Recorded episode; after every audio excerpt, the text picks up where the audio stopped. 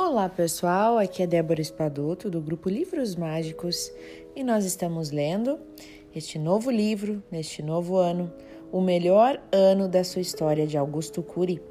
E hoje nós vamos ler sobre a segunda lei, né, para um relacion... para os relacionamentos saudáveis com todas as pessoas da nossa vida. E essa segunda lei é a arte de investir em sonhos. Então vamos ver. Investir em sonhos nos sonhos do parceiro, nos sonhos dos filhos, é essencial. Muitas vezes superficiais. Pensamos que conhecemos os sonhos íntimos dos nossos familiares, mas frequentemente conhecemos apenas os seus desejos. Desejos, pessoal, são intenções rápidas. Sonhos são projetos de vida. Desejos estão em camadas superficiais de nossa psique. Sonhos, então, em, em, estão em áreas muito mais profundas. Se você nunca perguntou quais são os sonhos mais profundos das pessoas que você ama, provavelmente nunca entrou nos espaços secretos de sua personalidade. Os sonhos delas podem ser banais para nós, no entanto, são centrais para elas. Investir nos sonhos é seguir a lei do maior esforço. Não é um simples apoio ou um incentivo superficial, e sim uma arte intelectual, um exercício nobre da inteligência que aumenta muito as possibilidades de o outro ter sucesso, de o outro caminhar, de superar seus obstáculos. Investir em sonhos é ativar de maneira madura o sistema de recompensa não é buscar o imediatismo ou prazer rápido e superficial. É raro encontrarmos os praticantes dessa arte, mesmo entre bons amantes, bem como bons pais e bons professores. Investir nos sonhos determina quanto nós somos fundamentais ou colaterais na história de alguém. Você é fundamental ou é colateral na narrativa de pessoas caras, de pessoas queridas para você? Já se perguntou se você age como uma pessoa fundamental que apoia os sonhos da pessoa ou se você é uma pessoa que está totalmente contra os sonhos dela ou talvez nem conhece os sonhos que alguém da sua família importante para você tem. Uma vida sem sonhos é uma mente sem criatividade. Sonhos sem disciplina produzem pessoas frustradas. E disciplina sem sonhos produz muitas pessoas autônomas que só obedecem ordens. Muitas pessoas são frustradas porque têm alguns sonhos, mas quase nada de disciplina, nem de falta, eh, nem de garra, nem de determinação e nem de labuta, trabalho. Essas pessoas elas vivem na imaginação, porém se perdem na execução. De outro lado, muitos não saem nem do lugar, não mudam sua história e porque são ótimos para obedecer às ordens, são excelentes para fazer o que os outros mandam, mas não para arriscar, inventar, libertar o seu potencial psíquico. Elas vivem uma eterna rotina, não, constrói, não nenhum projeto de vida. Quem não une os sonhos com disciplina sempre será vítima das dificuldades e não o autor da própria história. Antes de investir nos sonhos de quem ama, as mulheres, por exemplo, as mulheres inteligentes, elas deveriam investir primeiramente nos próprios sonhos, assim como homens inteligentes, pessoas inteligentes. Mas há milhões de mulheres, por exemplo, que se esquecem de escrever a sua própria história, não é? Colocam-se em último lugar na sua própria agenda. São capazes de dar o que têm de melhor para os outros e o que têm de pior para si.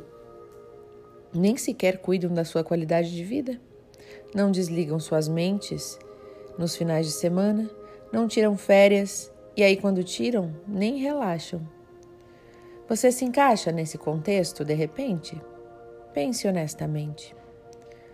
Em que ponto da sua prioridade, da sua agenda está você? No topo da lista? Ou lá pelo meio ou lá pelo final? Qual que é a sua prioridade? Se você não cuida da sua saúde, como que vai cuidar dos seus sonhos? A saúde é básica, é essencial. Se lhe falta alegria na alma, como será possível inspirar alegria nas pessoas que você ama? Então avalie com sinceridade a sua qualidade de vida. Perceba se você tem dores de cabeça, dores musculares, queda de cabelo, gastrite, déficit de memória. Confira a sua saúde psíquica também. Anda irritadiço, impaciente, angustiado? A sua mente se tornou uma fonte de preocupações, de inquietações e atividades? Indague se você vive de forma tranquila ou se você sofre por problemas que ainda nem aconteceram. Não deixe de se perguntar quais são seus grandes sonhos.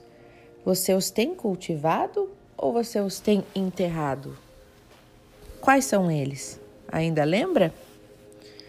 Apesar de tudo, não tenha medo das suas lágrimas.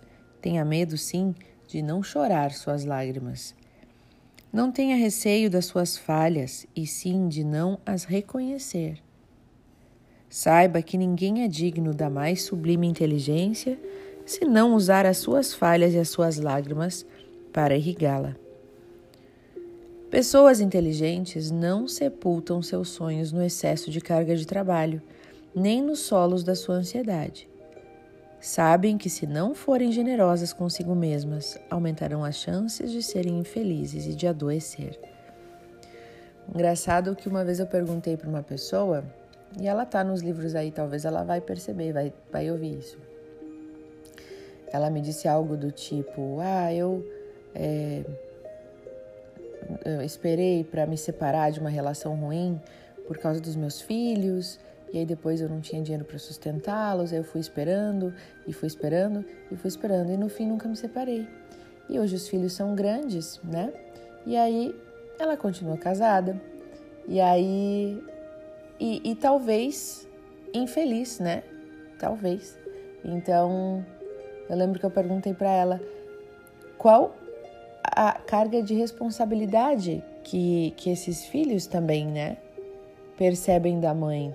Né? Eu, eu, a minha mãe é infeliz por causa de mim, porque isso é energia, a gente sente, né? E, e qual que é o melhor? Eu, eu fiz uma pergunta para ela assim: o que, que tudo que a gente quer para os nossos filhos, né? Não é que eles sejam felizes, muito felizes? Geralmente isso é o que os pais dizem dos filhos, né? Quero que meus filhos sejam felizes. Se a gente quer isso deles, não seria válido a gente dar o exemplo e ser feliz, lutar pela felicidade? e, em busca do que é bom para a gente, mostrar para eles o caminho. Se a gente quer que os filhos façam isso, por que, que a gente não faz como exemplo? Porque os filhos vão seguir os nossos exemplos e não o que a gente diz, né?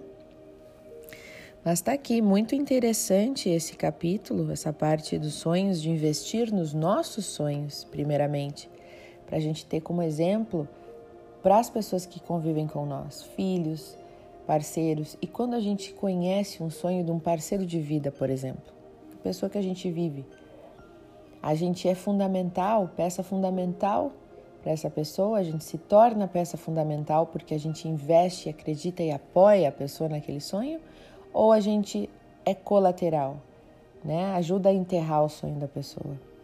Então fica aí o exercício para o dia de hoje, para vocês se perguntarem se vocês sabem quais são os sonhos de vocês e se vocês sabem quais são os sonhos de vida das pessoas que convivem com vocês, que vocês amam. E também fica a reflexão desta fórmula, né?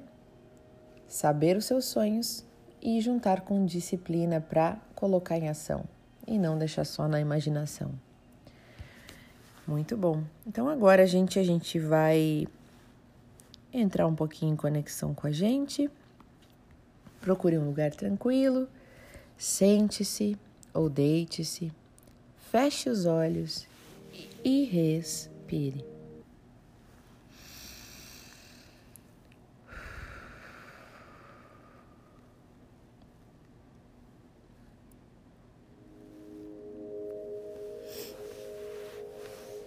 Respire profundamente.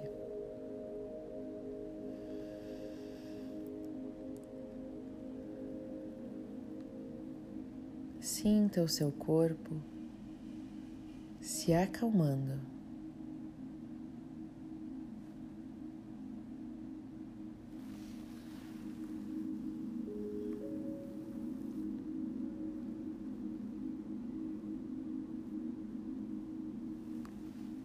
Pense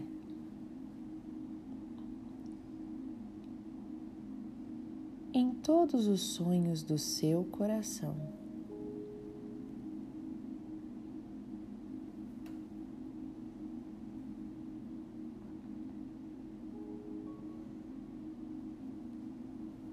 Todos aqueles sonhos que ainda estão aí ou que já foram esquecidos num cantinho.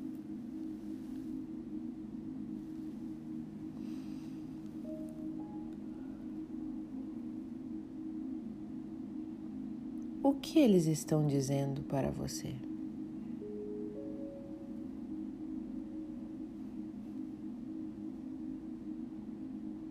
Perceba os sinais no seu corpo. Perceba a modificação no seu corpo enquanto pensa em cada um destes seus sonhos que estão aí no seu coração.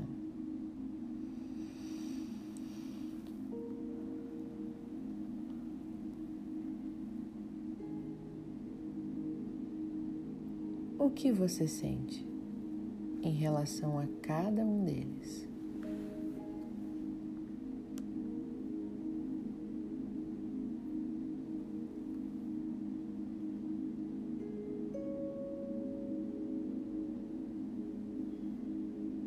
Por que você se sente desta forma.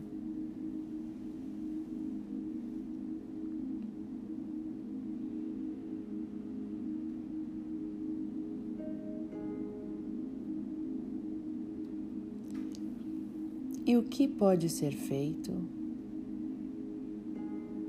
para este sentimento melhorar?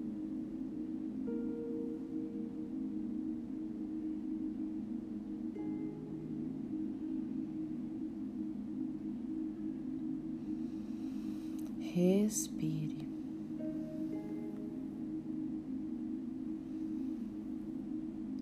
Querida Divindade, Criador de tudo que é,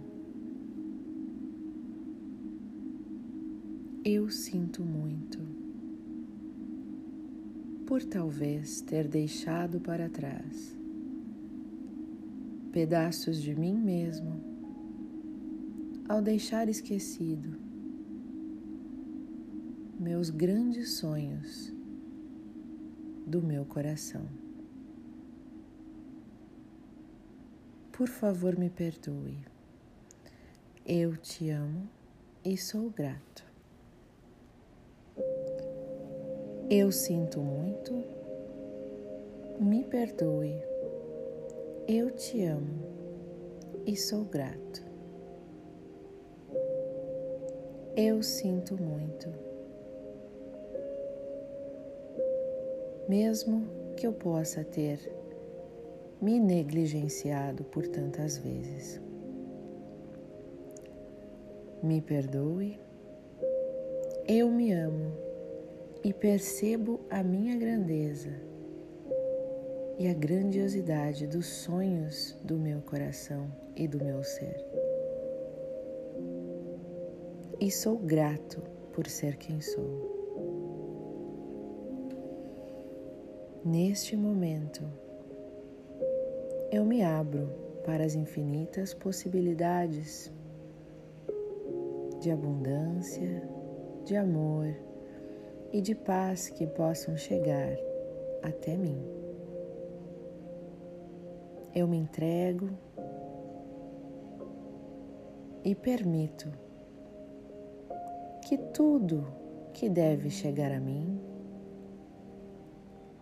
chegue até mim.